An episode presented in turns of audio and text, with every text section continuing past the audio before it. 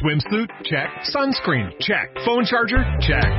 Don't forget to pack the 5 Hour Energy. It fits great in a pocket or carry on, and the alert feeling will help you arrive ready for anything. Now get 20% off when you use code 5HE Travel at 5hourenergy.com. Expires April 30th. One time use only, not valid with other discounts. Remember, visit 5hourenergy.com and use code 5HE Travel to save 20%.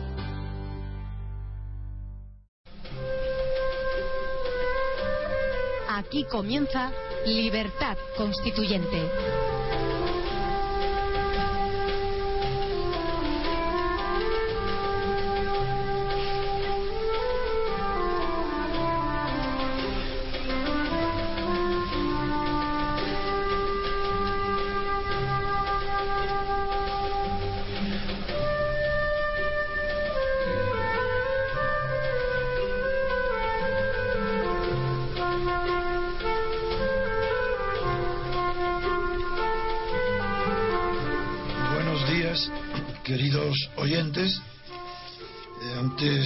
Aquí estamos en, en la frecuencia 107.0 de Radio Libertad Constituyente.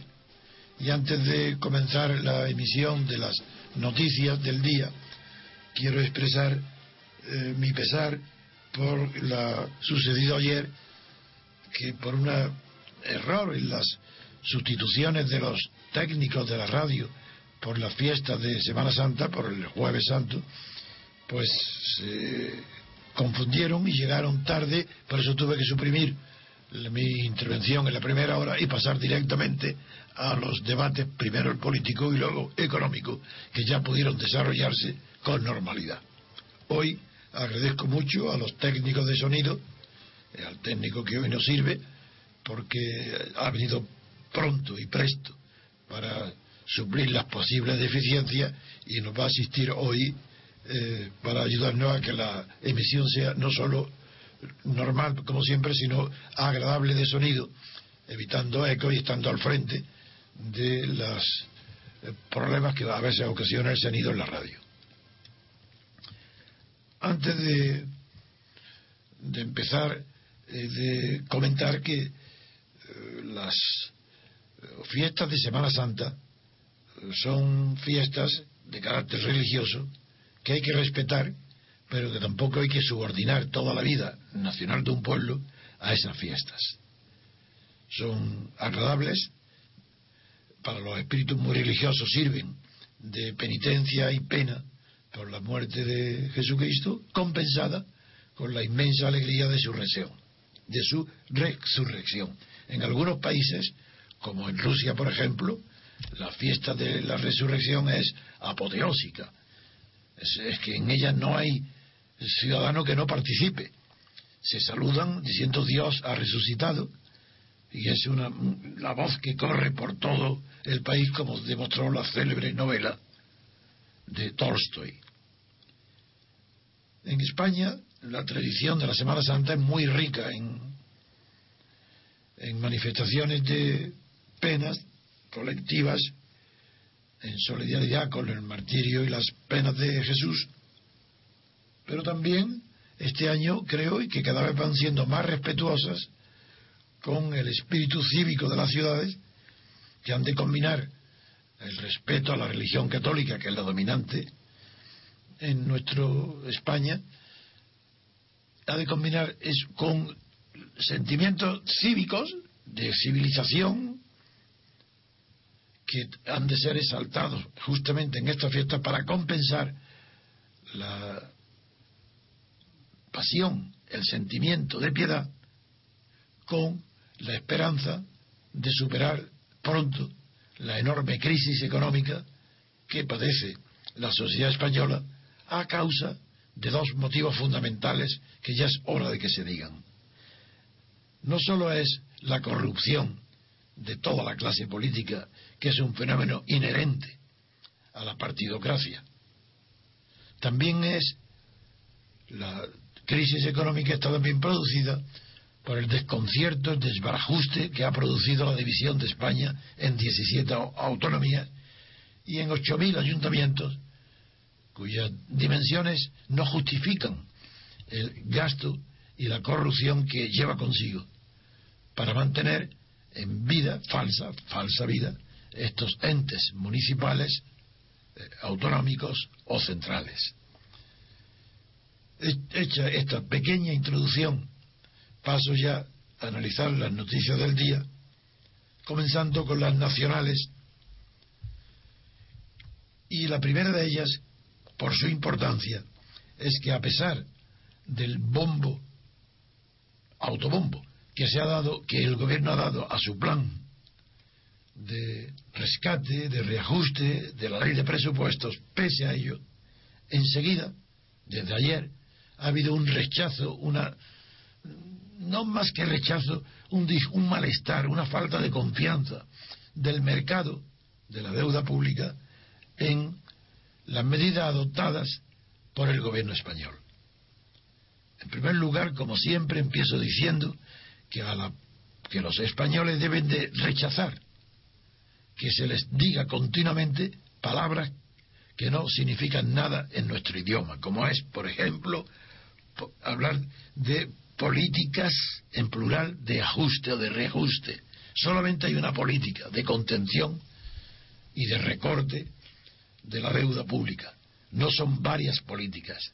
Todo eso, como siempre explico, son traducciones de anglicismos, de términos que en Inglaterra tienen sentido, porque en Inglaterra existen dos términos, dos palabras, policy y polic, que significan, tienen significados distintos, no solo la, la, acción del gobierno, de, los partidos, la política, sino también la de limpieza, de sanidad, saneamiento de la policy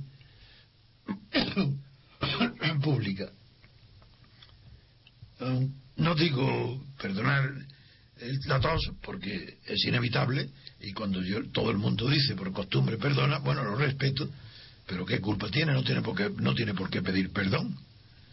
No tiene culpa de que interrumpir con ese sonido a los con quien esté dialogando. Esas son costumbres que, muy antiguas, pero que no tienen justificación.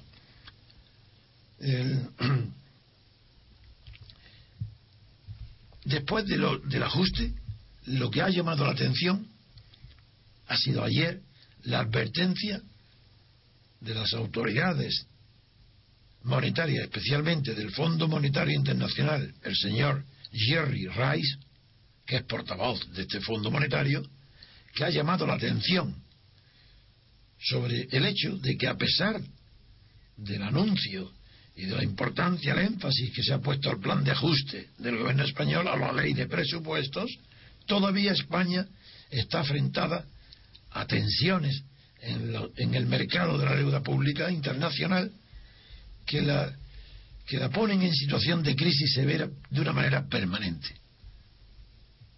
No solo se ha mostrado esa desconfianza del mercado internacional de la deuda, esa desconfianza en la política española para superar la crisis, como ha demostrado la subida de la prima de riesgo y, y, el medio fracaso de la colocación de la subasta de los préstamos en la subasta pública, sino que además eh, en el, el, propio ministro de Economía, señor de Guindos, ha dicho una incoherencia que ustedes mismos van a juzgar. Dice de Guindos que esa tensión, esa caída de la bolsa por la situación española, esa subida de la prima de riesgo por los préstamos a la, entidad española, España.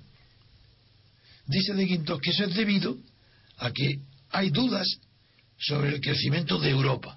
Pero, ¿cómo? ¿Qué, está Vamos a ver, ¿qué es lo que quiere decir que la debilidad de España, su fracaso en la subasta, la subida de las primas de riesgo, que prácticamente ya están en 400, están en 399, que marca la diferencia con el tipo básico que es el de Alemania.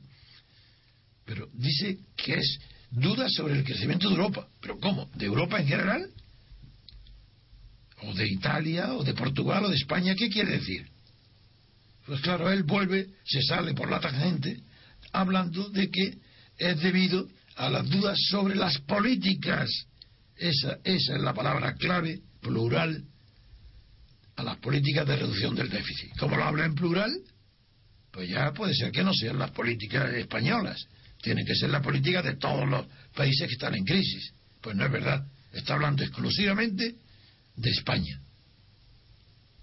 Es el mismo, el ministro de Guindo, después de haberse entrevistado con el vicepresidente económico de la Unidad Europea, que ya como toda la opinión pública española sabe, es el danés Olli Rehn, dice el propio ministro español dice que la, el malestar actual, pues, la, la eh, angustia ante la situación, dice, es debida a una percepción más negativa sobre España, Italia y Portugal. Amigo, ya estamos otra vez. En primer lugar, está mezclando España, Italia y Portugal. Una percepción más negativa, pero más una percepción negativa, sí, más negativa, es que hay números que lo entre. Eso no significa nada. Que la percepción es negativa es evidente. Que es más negativa que cuanto que el día anterior, hombre, se ha subido las primas de riesgo y han bajado las bolsas castigando los valores españoles más que a otros, es evidente que hay una percepción. Pero es que la percepción quiere decir que la realidad no es lo mismo que la percepción. Al decir después de entrevistarse con Oli Rehn, que la situación de España es tan mala, porque hay percepción más negativa, está indicando que las causas no son reales, sino que están percibidas de una manera más negativa, lo cual es huir de la realidad. claro, la reducción del déficit lo que hace es evidente que aumenta la dificultad porque la reducción del déficit no se hace con ánimo de aumentar la demanda. Como él dice que es debido a las dudas, a que hay dudas sobre el crecimiento europeo. Pero ¿cómo no las va a ver? ¿Cómo no las va a ver? Si las políticas estas de reducción de empleo lo que hacen es deprimir la actividad económica, a reducir la demanda, a reducir el dinero eh, empleado e inyectado en la economía nacional en España. Es natural. Eso no es para.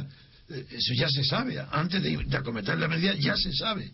Si la ley de presupuesto es restrictiva, es natural que la demanda se contraiga.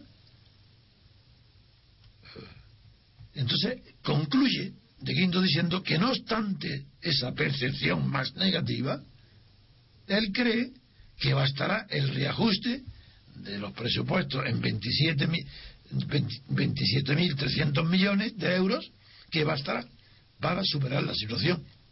Pero el presidente del Banco Central Europeo, el señor Draghi, lo contradice en el acto inmediatamente, diciendo que no, que no basta el reajuste, que hace falta más, que hace falta más reforma, más reajuste.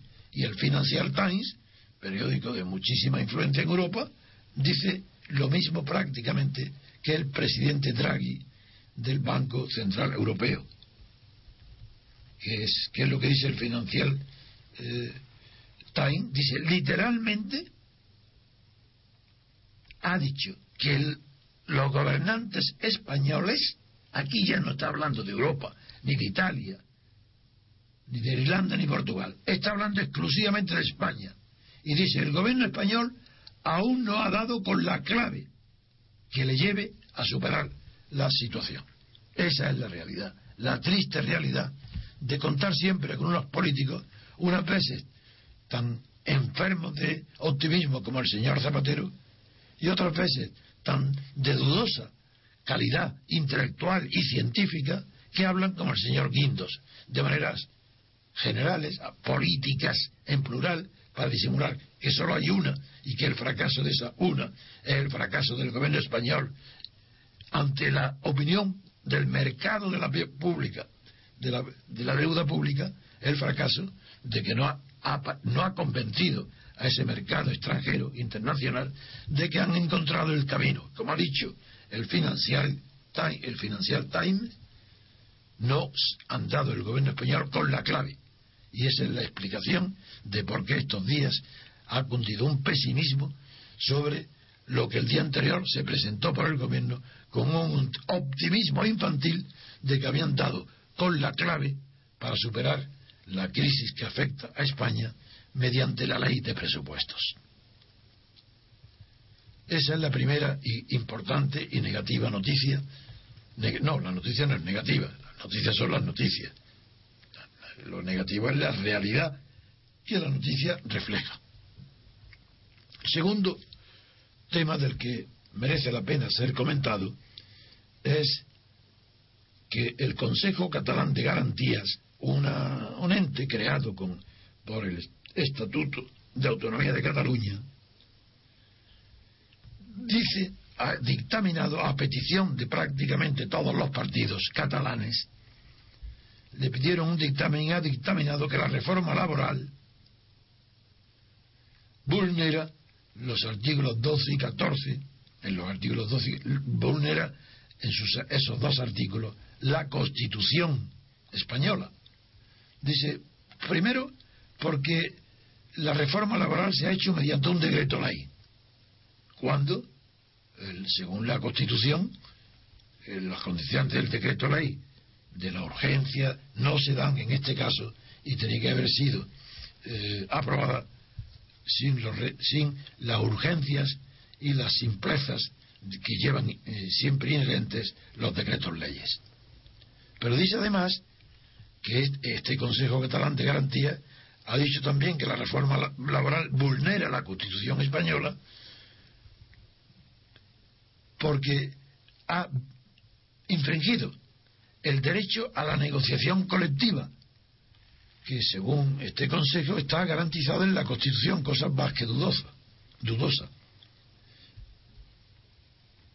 No solo la vulnera en este sentido de que afecta al derecho de negociación colectiva, sino que además invade competencias en materia de regulación de empleo, de contenidos formativos, es decir, las materias que son objeto de enseñanza, y los centros de formación es decir, esto, eh, estos ejemplos concretos eh, son, están denunciados por entidades catalanas a petición de partidos catalanes, donde no ha habido ninguna intervención de eh, autoridades españolas.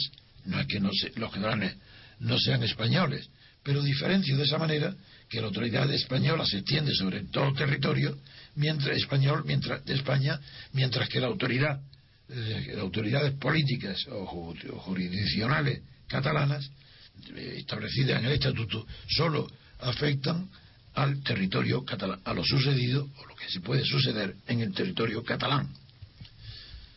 Eh, por tanto, yo no doy gran credibilidad, puesto que es un Consejo Catalán de Garantía, expresa exactamente igual que los partidos le han pedido. Es que, pero es que lo ha dicho al pie de la letra igual que le han pedido los partidos catalanes. ¿Para qué? Pues para demostrar este Consejo General de Garantías que la ley de reforma está infringiendo nada menos que una ley de valor de, rango constitucional como son los estatutos o el estatuto de autonomía de Cataluña, lo cual es muy grave desde el punto de vista jurídico y justifica las medidas que tomen ahora Chiu sobre todo, eh, sobre la aplicación de la ley de presupuestos que contesta. De momento, Chiu, como siempre hacen los catalanes, son habilidosos, pero no engañan a nadie. Hace tantos años que vienen haciendo lo mismo. Ahora, ahora tiene un pacto con el partido español gobernante que es el PP. Porque le conviene tenerlo para que pueda, con la mayoría, no, no tiene mayoría absoluta el CIU, Convergencia y Unión en Cataluña, pero junto con el PP puede sacar adelante las leyes catalanas, las leyes catalanas eh, promovidas por este partido de, por convergencia. Pero, como no quiere aplicar la ley de presupuestos ni las leyes centrales del Estado español, pues ya está reservándose para dejar de cumplir estas leyes en el otoño y no aplicar ni la ley de presupuestos ni las normas que afectan a otras regiones, además de Cataluña. Y esto incluso lo ha llegado a anunciar públicamente como que en el otoño se crecerá y, hará una gran manifestación catalana de independencia eh, para, si no obtiene como el País Vasco, no ya el pacto fiscal, sino ahora una hacienda pública catalana igual que cualquier otro Estado europeo. Es decir, que la declaración de Chiu de guerra política, de momento, al Estado español es total y frontal. Tanto como era total y frontal el enfrentamiento de ETA para la separación de España de manera armada. Pues la misma hay. El enfrentamiento es el mismo con Cataluña, salvo que en Cataluña no está protocolizado ese enfrentamiento de manera militar, sino solamente con desafíos políticos. Y este ya es el más grave paso dado hasta ahora, desde que murió Franco, por la sociedad política de los partidos catalanes contra el Estado español. Bien, otra noticia que se debe destacar bien es que las cuentas municipales no cuadran, ni son claras, ni se hacen, ni se cumplen los plazos, ni se entregan las rendiciones de las cuentas de los ayuntamientos al Tribunal de Cuentas. Solo uno de cada tres ayuntamientos ha cumplido con esta obligación. Solo uno de cada tres. Y los que lo cumplen, el 95% esconden facturas en los cajones. ¿Eso lo ha declarado quién? Pues nada menos que el ministro Montoro. ¿Y qué ha hecho para evitar, evitar o corregir este incumplimiento, esta ilegalidad? Hasta ahora, nada. Esos son los motivos que ocasionan desconfianza del mercado internacional de la deuda, desconfianza hacia la ley de presupuestos del gobierno español. Esos son los motivos. no el único, pero esto sí que es gravísimo. Si no cumplen los municipios los planes eh, dictados por el gobierno central, es que va a fracasar el plan de reducción del déficit, porque también los municipios tienen que hacerlo. Es decir, ¿qué hace el gobierno español? ¿Qué hace para obligar a los municipios a que cumplan con sus deberes ante el Tribunal de Cuentas? Pues, de momento, una medida ridícula. Retienen transferencia en 500 ayuntamientos. Cuando digo transferencia se refiere a la parte que del Estado, del dinero estatal o dinero público, que el Estado se compromete a entregar a los ayuntamientos. Eso se, eso se llama transferencias. Bien, pues solamente de los 8.500 aproximadamente, 8.000, eh, sí, aproximadamente municipios, municipios, solo se retienen transferencias en 500. O sea, los demás que que es, además de ese incumplimiento total y directo, también tienen los municipios un deber de ser auditados y de permitir que sean auditados.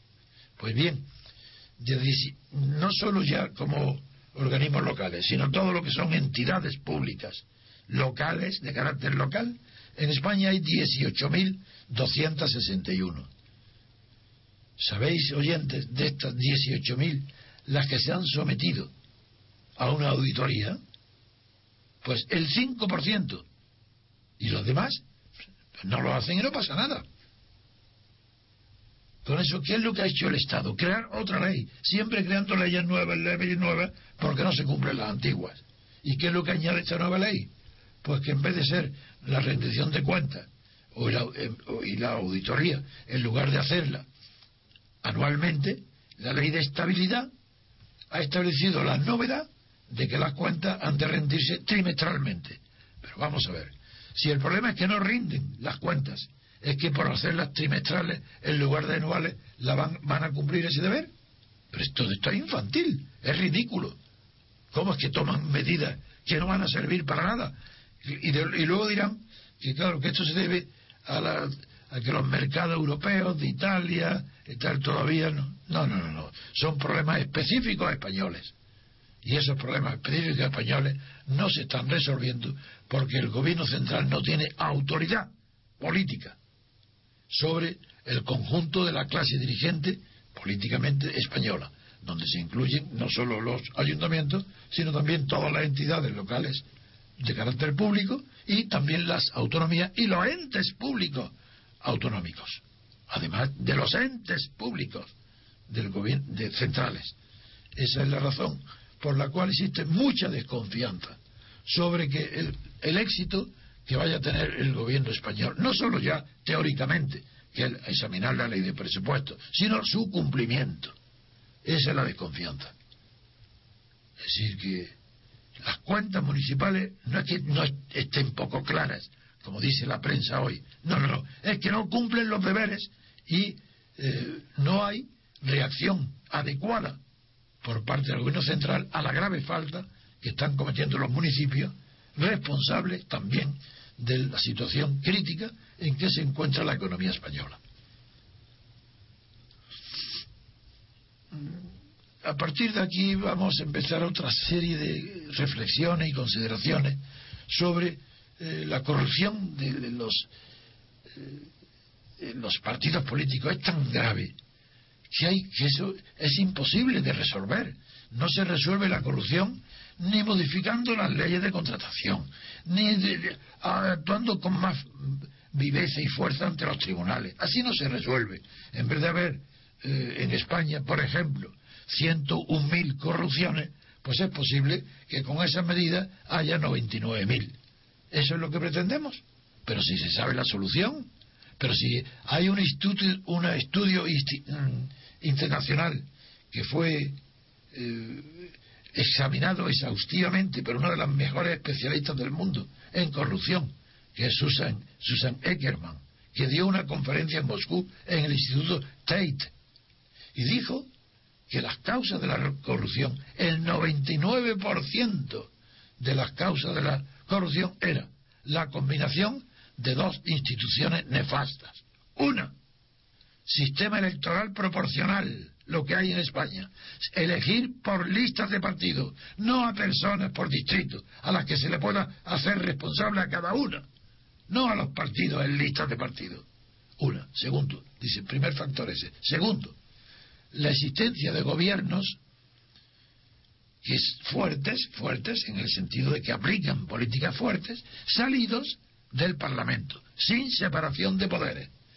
Es decir, sistemas eh, parlamentarios no presidencialistas que además de no, de no tener autoridad eh, central para obligar al pago de todas las instituciones y a cumplir con sus deberes, como pasó cuando los Estados Unidos todavía no era no tenía una constitución democrática como la actual ni presidencialista como la actual sino cuando la primera constitución de Estados Unidos era como la española y como la italiana era parlamentaria y los poderes no estaban divididos no había un presidente de Estados Unidos elegido como ahora todos saben directamente sino que estaba elegido como en España hoy por el legislativo parlamento. Bueno, pues entonces aquella ley fracasó porque nadie pagaba, igual que hoy, pero literalmente igual que hoy está pasando en España. Lo mismo, eso pasaba en Estados Unidos antes de su constitución actual, de que la aprobaran. No pagaban porque los estados federados, como no había estado central, porque no había presidencialismo, pues los estados federados no tenían fuerza para obligar a pagar.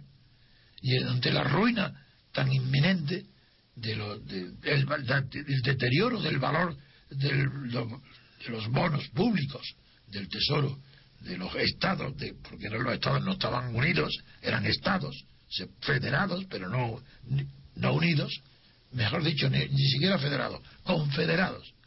Ante ese fracaso se reunió la convención de Filadelfia y de allí salió el presidencialismo que es como hoy saben el presidente elegido por votación de todos los americanos, eh, ciudadanos de Estados Unidos, eso unido, además del presidencialismo, a la unión de todos los estados en condiciones de igualdad con la maravillosa grandeza patriótica de todos los estados, de cualquiera que fuera su fuerza, su poderío, su número de habitantes, su industria, su economía, cualquiera que fuera la diferencia, acordaron todos, desde el más pequeño al más grande, constituir el Senado nombrando cada uno dos senadores, todos iguales.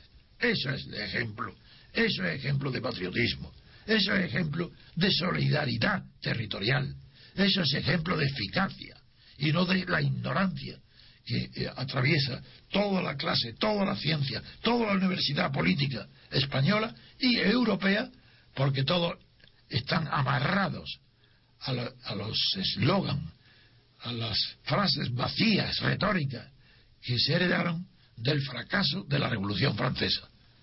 Ese es el resultado por el cual en España no se puede combatir la corrupción.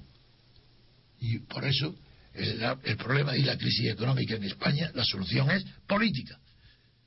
Sin solución política no habrá nunca solución económica. Y lo digo y lo advierto y llevo diciéndolo tiempo. España se hundirá al abismo económico sin que haya antes una solución política que embride a la clase política en unas instituciones inteligentes. Porque esta misma clase política, con unas instituciones inteligentes, no sería corrupta, porque no podría, pero sería forzosamente entonces más honrada. No habría necesidad de cambiar a las personas. Lo que hay que cambiar son las instituciones. Las personas son prácticamente iguales en todo el mundo, pero si se dan las ocasiones para que roben, pues robarán. Pero si no tienen ocasiones, no podrán robar. Y la consecuencia es una educación más honesta de toda la sociedad española. En fin, voy a acelerar un poco las noticias porque me dé tiempo no solo a plantear el panorama español, sino examinar también, echarle una ojeada a las causas de los acontecimientos que suceden en Europa y en el mundo. Eh, eh, importantísimo, como acabo de terminar de hablar de las causas del fraude, pues digo, la primera la tenemos, es diaria, es permanente. Ahora tenemos al alcalde de Santiago, que es del PP, lo tenemos ya metido dentro de la corrupción, con una cantidad de 200.000 euros por defraudación de IVA en la venta de 60 viviendas. Feijó, el presidente de la CUNEA, ya dijo antes que se podía meter la pata, pero no la mano. Ah, ¿y qué hace ahora? Nada. Frases. No hacen nada. Esto ahora sometido a los jueces, al albur, de que sean condenados, de que sea eh, eh, cerrado, archivado el caso. Ahora se está sometido a lo que quiera sucederle ahora. Allí, al este señor alcalde de Santiago, Gerardo Conde Roa, que está acusado por la Fiscalía. Y veremos ahora qué solución judicial tiene de momento. Este señor no ha hecho nada para dignificarse a él mismo, desde luego dimitiendo. Y, tampoco para dignificar al partido, puesto que está implicado y dispuesto a afrontar este juicio por corrupción. Lo mismo le sucede en el Tribunal Superior de Justicia de Valencia. También al PP, si es que el PP está tan metido como el PSOE en la corrupción, si es que son iguales en la clase política salida de los partidos estatales, la que inevitablemente está corrompida, porque son partidos estatales, y eso es un concepto monstruoso, es un concepto totalitario, fascista. Son todos estos partidos han heredado la fórmula de Franco, de Mussolini y de Hitler, partidos estatales, financiados por el Estado, pagados por el Estado, aunque no nos gusten, da igual, todos los contribuyentes si son capitalistas, tienen que pagar al Partido Comunista. Si son comunistas, tienen que pagar a los partidos, a todos los partidos eh, capitalistas.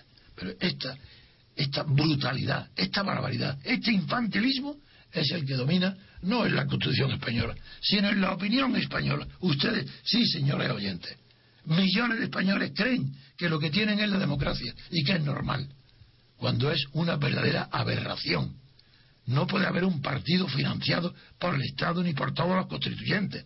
Tiene que ser por sus propios militantes, que cada uno financie el suyo. Bien, no puedo seguir explicando todos los días tanto, solamente me limito a la noticia. Que en Valencia está pasando, lo digo, lo mismo que en Santiago. Y es que el Tribunal Superior de Justicia de Valencia pues haya vuelto a reactivar toda la investigación sobre el sobre, la corrupción derivada de los contratos firmados por Camps con Gürtel en la empresa de Gürtel Orange Market eh, a propósito del de la construcción del pabellón de la Generalitat Valenciana en, la, en Fitur ese contrato que se está examinando ahora fue por cinco años y el precio que pagaron fue de cinco millones de euros y ahora se está informando y, persiguiendo también a estas empresas conchavadas con CAM por información privilegiada. Nuevos, nuevas corrupciones, nuevas acusaciones contra los máximos dirigentes del Partido Popular en Valencia. Bien, eh, una pequeña broche nada más, que las ayudas que España daba a los disidentes cubanos han terminado por, por plazo nada más y no se prorrogan. Bueno, pues menos mal que no, que no se prorrogan.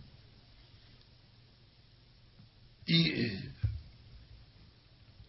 ETA, también es otra noticia, como tal organización, deja en libertad a los presos etarras para que cada uno persiga la táctica que quiera para salir de la cárcel. Eh, ahora vamos a un momento de publicidad muy breve y enseguida pasaremos al comentario crítico de las noticias internacionales.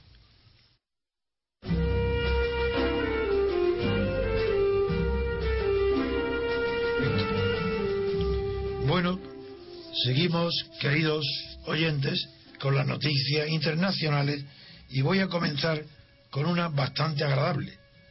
Es que cuando se descompuso la Unión Soviética, se entró en un caos dentro de la sociedad que no controló ningún gobierno, un caos sobre los, los residuos, no, los almacenes, el desconcierto, la falta de control sobre el armamento soviético y ahí aprovechó un, un traficante de armas llamado Víctor Bot, que se le llamó, enseguida se le conoció con el nombre de Mercader de la Muerte, porque ha sido el suministrador de guerras. pero ha tenido un poder inmenso para, para organizar guerras. Bueno, pues este hombre, a Víctor Bull, le han caído en Estados Unidos, eh, lo digo muy brevemente, una magnífica y hermosa condena de 25 años de cárcel. Enhorabuena a la justicia de Estados Unidos. La segunda noticia que nos llama la atención es una a la que yo ya he dedicado mucho tiempo y con cariño, que es la situación en la República de Mali. Los que me hayan oído otras veces saben cómo esa noticia la he enlazado directamente con la aspiración de los Tuareg, que están en la provincia del norte, de proclamarse independientes de la provincia del sur, donde están eh, la capital y las, las fuerzas gubernamentales y los edificios y organismos oficiales de la República de Mali. Ya como expliqué la historia y la importancia tan enorme de la sociedad Monbuktu, que significa el, lugar de Buktu, que es el que guardaba los enseres de los que partían bien de expediciones militares o de caza. Pues bien, esa universidad, esa biblioteca tan extraordinaria, está en manos de los actores, han proclamado la independencia aprovechando el golpe militar que ya conocéis que se produjo y que nadie lo ha reconocido. Nadie quiere decir ningún organismo internacional, ni naciones, ni organismos eh, públicos internacionales. Y es raro porque no lo han reconocido a pesar de que los responsables del golpe anunciaron su disposición a inmediatamente convocar unas elecciones para eh, que darle el poder a la sociedad civil. No le han hecho caso y ahora ya la situación que hay ahora es que se va a enfrentar inmediatamente a una guerra. Porque si los Tuareg han proclamado la independencia de la provincia del norte, ¿qué van a hacer los militares de la provincia del sur? Cuando los que se levantaron por el golpe de Estado fue a causa de la debilidad de la provincia del sur para combatir la rebelión de los Tuareg del norte.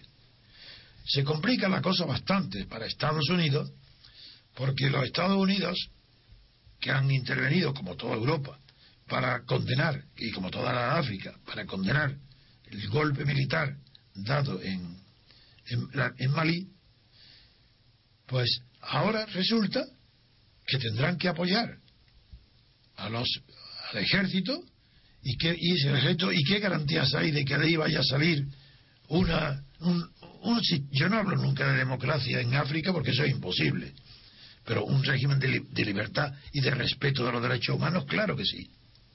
No será una libertad colectiva, que es el fundamento de la democracia, pero al menos que se respeten los derechos individuales. No se puede pretender otra cosa hoy para África más que respeto a los derechos humanos y, y también a los derechos individuales.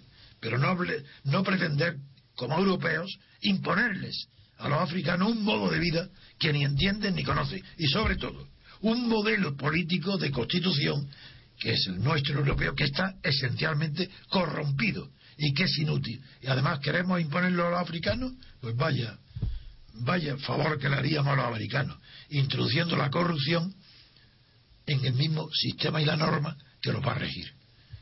Ya bastante tienen ellos contra la corrupción por su falta de instituciones. Bien, en Argentina hay una noticia que, que llama la atención no por ser extraño, sino porque no suelen ser perseguidos los altos cargos políticos cuando caen en actos de corrupción, de tráfico de influencia. Sí, cayeron, claro, cayeron por crímenes, cuando mataban y desaparecidos y eran centenares de miles a los perseguidos por los gobiernos militares. Ahí sí, claro, ha terminado haciéndose justicia, aunque no está todavía aclarado el destino y el, dónde están y cómo se acabaron con tantísimas víctimas argentinas.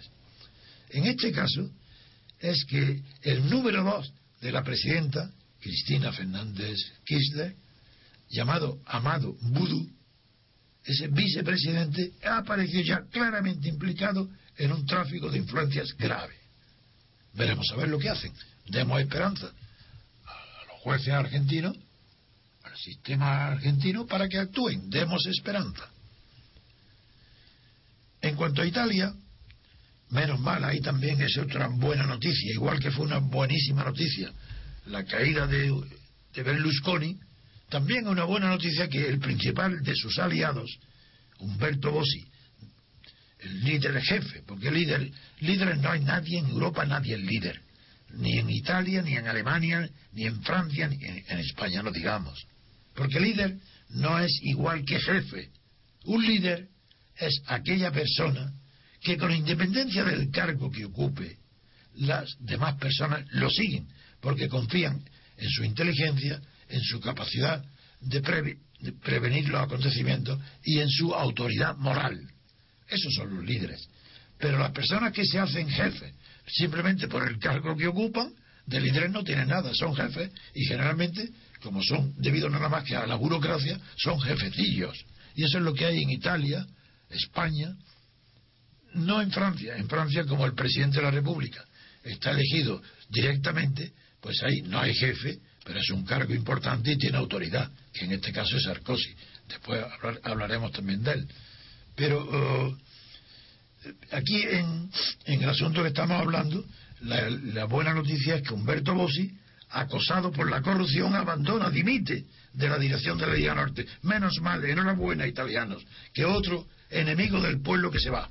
Primero fue Berlusconi y Humberto Bossi. Me alegro muchísimo, porque su partido padano, que quería también, nada, siempre, con las mentiras como el catalán, la independencia, así fue financiado por Humberto Bossi con un dinero más que sospechoso de origen ilegal.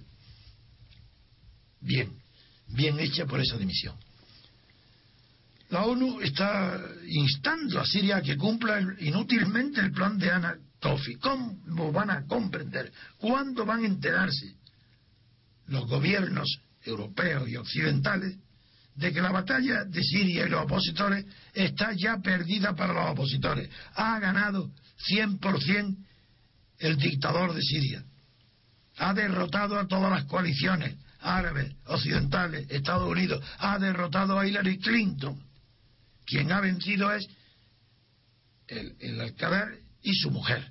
Los dos que están viviendo en esa miseria, en esa lucha, esos han vencido.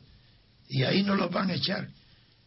No, porque ha habido, primero, ha sido nefasta la protección que le dieron Rusia y China porque no han impedido que se hubiese resuelto en la ONU cualquier eh, acuerdo que implicara una amenaza de intervención en Siria. Muy bien, resultado, victoria del dictador en Siria, derrota de la oposición. Y ahora estamos viendo en Bosnia que se celebran, no se celebran, una manera que se recuerda cómo se inició este conflicto gravísimo de 20 años de guerra y, y la división de Bosnia en dos mitades, pues está sin resolver. Y ni siquiera la entrada en la Unión Europea de Croacia, Eslovenia, ni siquiera eso ha calmado la situación. Menos mal que España, se fue de las pocas cosas buenas que hizo España. No ha reconocido todavía a Croacia. Porque Croacia no tenía que ver. Ha sido un disparate lo que se ha hecho con el desmembramiento de Yugoslavia. Pero un verdadero disparate. Ni unos niños lo harían peor. Ha causado la guerra, el odio de los entre los Balcanes. Y eso aún no está sin resolver. Hay otras también más noticias que, que las que es agradable saber cuál es su causa, cuál es el origen de los desastres. No, no que en Grecia eso es de lamentar que un farmacéutico jubilado de 77 años se suicida por la situación en Grecia. Eso es que se están llegando a extremos intolerables. Y en Estados Unidos, en cambio, hay una situación ahora de incertidumbre porque ya van a ser juzgados los intelectuales, los autores intelectuales del 11 de septiembre, de la, de la estrella de, de, la el derrumbe de las dos dobles torres con aquel choque espectacular de aviones contra ellos.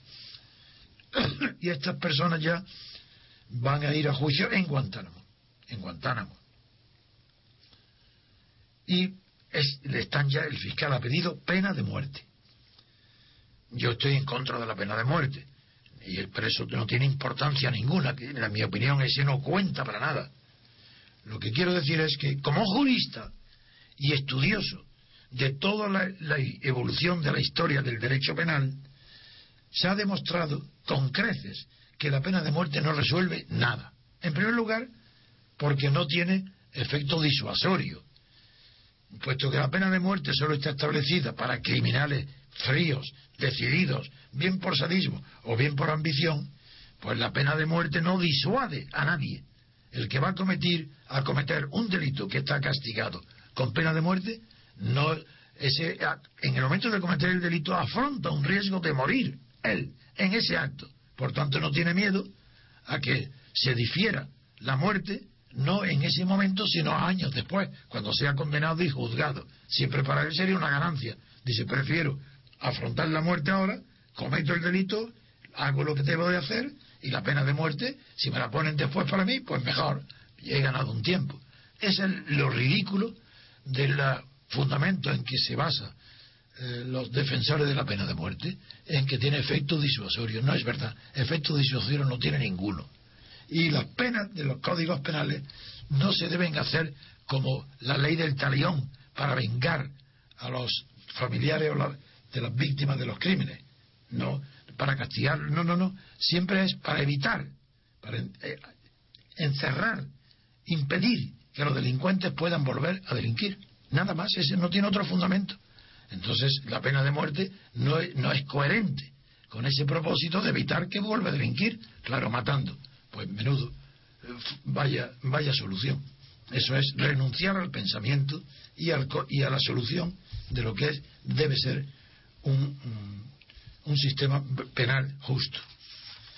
El número dos de Mubarak en, en Egipto, o que sea Omar Suleiman, muy conocido porque estaba al frente de los acontecimientos y después de las de las manifestaciones en las plazas del Cairo y todo lo que parecía que anunciaba la libertad, pues este hombre ahora resulta que no cumple los requisitos para concurrir a las elecciones como candidato y por tanto ha quedado eliminado. Uy, qué cosa más simpática. Les voy a contar qué ha pasado en un avión en Estados Unidos. Durante el piloto, un hombre ya mayor, no sé si tendría 80 años, muere pilotando el avión. Y en ese avión viajaba con su mujer también mayor de 80 años. Bueno, pues esta mujer, que no tenía idea de pilotar el avión, muere su marido y tiene la serenidad de coger los mandos y llega a aterrizar. Y salvando, bueno, salvando ya a su marido no, pero se salvó ella. Y eso merece un aplauso por la sangre fría, el dominio que hay una mujer con 80 años, la lección que ha dado a tanta gente que ante situaciones infinitamente menos dramáticas y graves se hunden y no saben reaccionar. Esta, vaya reacción bonita. En la presidencia de México se presenta una mujer eh, que tiene la, no que tenga cantidades de posibilidades reales de ser elegida, pero sí de ser bien conocida y apoyada eh, como candidata del PAN. Se llama Josefina Vázquez Mola y se presenta en una apoyada en una organización que se llama ONU Mujeres para la presidencia de México y eh, allí en México hay una ley ya sabéis que yo estoy en contra como toda persona decente de las cuotas de femeninas de que las mujeres tengan que tener en los gobiernos en las entidades públicas en cualquier otro sitio que tengan que tener el mismo número de, ocupando cargos que los hombres es algo ridículo y ofensivo para las mujeres. ¿Cómo puede una mujer aceptar que es nombrada para algún cargo simplemente como cuota que la ley exige que haya el mismo número de hombres como mujeres, sin tener para nada en cuenta si esas mujeres o esos hombres valen? Si es que da igual, hay que elegir según la valía de cada uno.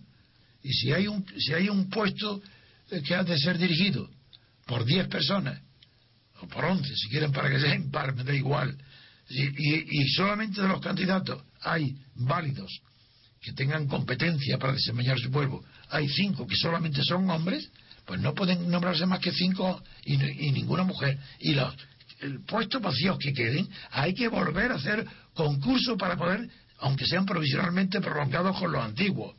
Es que es una ofensa a la cuota femenina. Eso no hay derecho. Esa humillación a la mujer, esos son los machistas. Los hombres que votan que las mujeres sean designadas por cuota para igualar a los hombres son machistas. Consideran que la mujer no tiene mérito ni entidad suficiente para ser ella misma y por sí misma capaz de aspirar a un cargo y que sea eh, ocupado por su capacidad. No, los hombres estos actuales que creen que son socialdemócratas, si la palabra socialdemócrata no significa que sean socialistas ni de izquierda. Socialdemócrata es todo aquel que no se pronuncia sobre nada con claridad, que se cree culpable, que tiene complejo culpabilidad, que no toma posiciones firmes ante nada. Bien, son socialdemócratas los que quieren nombrar el mismo número de mujeres que hombres por cuota femenina. Esos son los enemigos de la mujer, son esos los socialdemócratas. El que está tranquilo en su conciencia porque respeta a la mujer y la considera exactamente como un igual.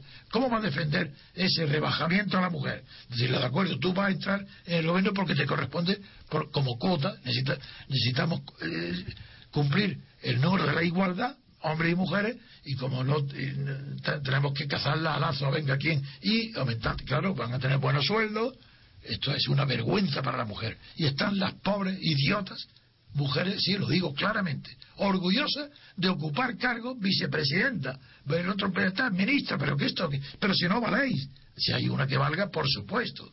Pues entonces, pero no por ser mujer, es, porque tiene valía, porque tiene capacidad que ocupe el puesto que le corresponda.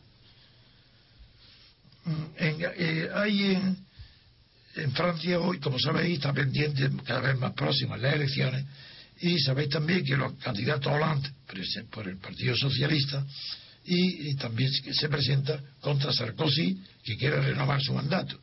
Pero la novedad es que Hollande, que está separado de su mujer Ségolène Royal, con la que tiene cuatro hijos. Sin embargo, esta vez, después de mucho tiempo, se han presentado juntos. Recordáis también que Segolén Royal ya se presentó y fracasó en las elecciones anteriores eh, contra Sarkozy. Ahora se presenta su antiguo marido, su ex marido, y veremos a ver lo que pase en las elecciones. Eh, porque Sarkozy está perdiendo, a pesar de que ha ganado una hora, estaba muy detrás de Holanda, de muy detrás. Pero el asesinato de Toulouse, la política rápida y activa de Sarkozy, primero para localizarlo en, minutos, eh, detenerlo, y ante la batalla campal de, a tiros entre el, matador de origen francés, de naturaleza francés, pero de madre de origen argelina, sí, pues este eh, Sarkozy aumentó, tenía una desventaja muy enorme, aumentó su popularidad y llegó incluso a sobrepasar un poco a Holanda. Bueno, las cosas han vuelto otra vez a su cauce y ayer, después de algún tiempo, Holanda ha vuelto a pasar delante de Sarkozy en las encuestas. Pero más importante que todo esto es la maravilla de lo que la prensa alemana, que por unanimidad ha hecho una crítica durísima a Günter Grass, el premio Nobel de Alemania. Yo digo que me alegro porque todos los que me oyeron saben que fue el primer, el primero, no solo en España, sino en Europa, que criticó, que, yo critiqué a Günter Grass como por haber condenado, por haber defendido a Irán contra eh, Israel, por haberse metido en ese agujero, en ese avispero, cuando Günter Grass fue miembro del partido nazi, un hombre que apoyó a Hitler, un hombre que apoyó el exterminio de los judíos. Ese hombre hoy dice que está harto de la hipocresía occidental de no condenar a Israel. Bueno, bueno, pero la hipocresía, ¿y qué hizo él con la hipocresía occidental cuando no condenaron ni impidieron que a Hitler hiciera el holocausto del pueblo judío? Menos mal que Alemania ha salvado su dignidad. La prensa, por unanimidad, condena sin paliativo alguno a este hipócrita, insensible escritor que se llama Günter Grass. Ningún escritor bueno puede tomar una, una postura tan inmoral. Cuando hay esa inmoralidad, hay causas que no se ven, pero que existen para que ese hombre sea apartado de la influencia cultural. Y Günter Grass no tiene categoría. Hombre, en primer lugar, como escritor no tiene comparación posible, por ejemplo, con Thomas Mann. Eso es imposible. Hay un abismo entre uno y otro. En favor de Thomas Mann. Este Günter Grass es un buen escritor, pero nada más. De genio no tiene nada.